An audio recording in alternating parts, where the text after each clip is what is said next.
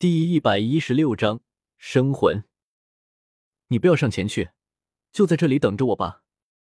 红雪拦住赫连月白，让他站在原地不要动。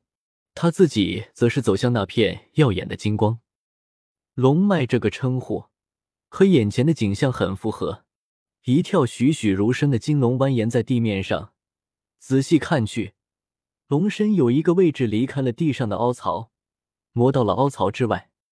红雪立刻掏出那本书，按照上面的教授的方法，在地上盘腿而坐，按照那本书上写的口诀念了起来。渐渐的感觉血液在身体的流动加快起来，最后左手一伸，赤玉从掌中飞了出来，悬在龙脉的上空，顿时满眼的金黄色光线被赤红的光线盖住，红色的光线覆盖着地上蜿蜒的金龙。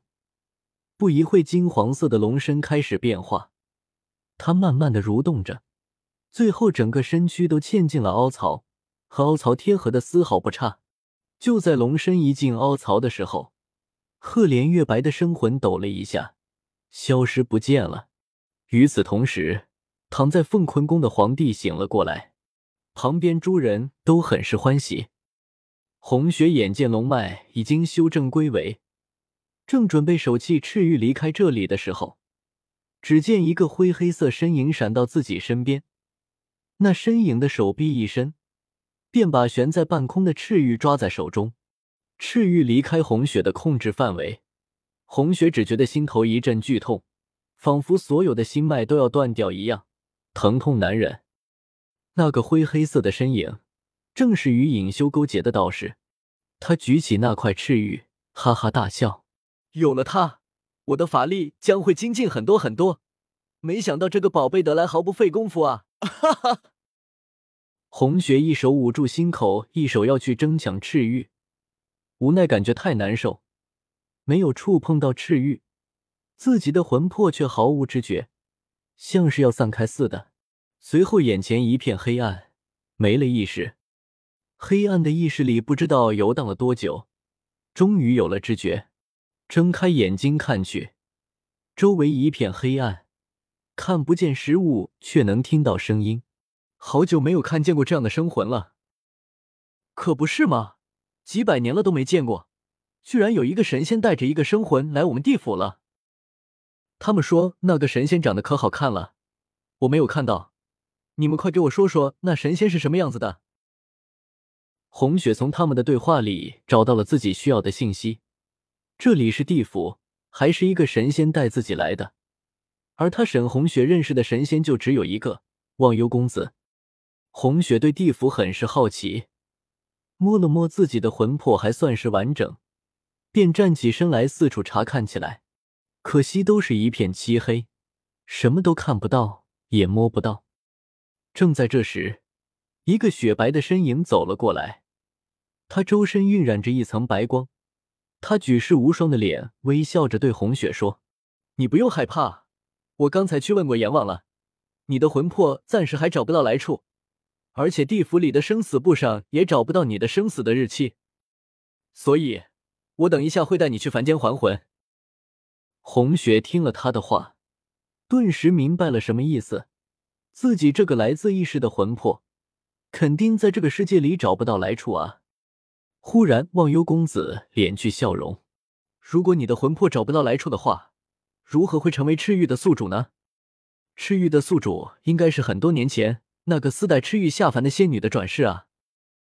红雪连忙摆手：“你不要这么严肃，我什么都不知道，所有的事情我都是被动的。”忘忧公子忽然又笑了起来：“你不要着急，依我看来，你更像是那仙女的转世。”只是不明白为何你的魂魄找不到来处。红雪略略想了一下，其实我也觉得赤玉的宿主是那位仙女的转世一说有一些漏洞。我记得当初银月太后把赤玉给我的时候，我已经已经十几岁了。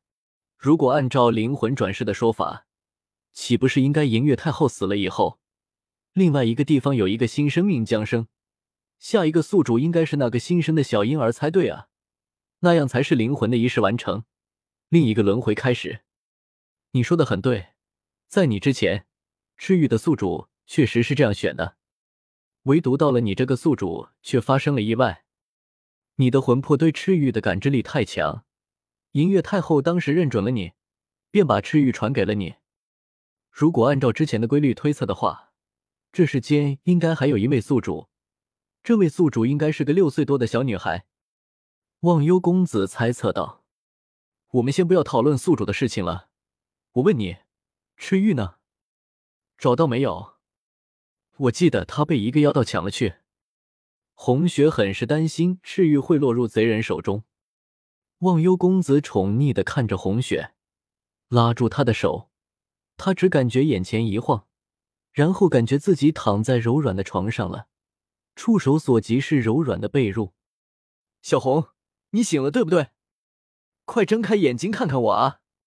赫连月白的声音。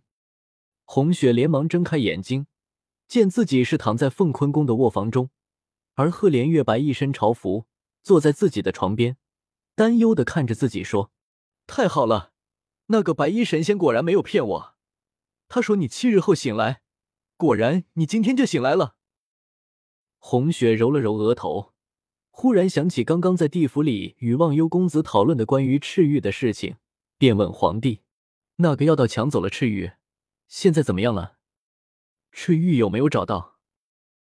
赫连月白搂着他的肩膀，轻轻的拍了拍，说：“按照那位神仙说的法子，找了十几位得道高僧，一起将那妖精收服了。”那妖精已经被神仙带走了，赤玉已经还给你了，不信你摸一下心口，是不是不疼了？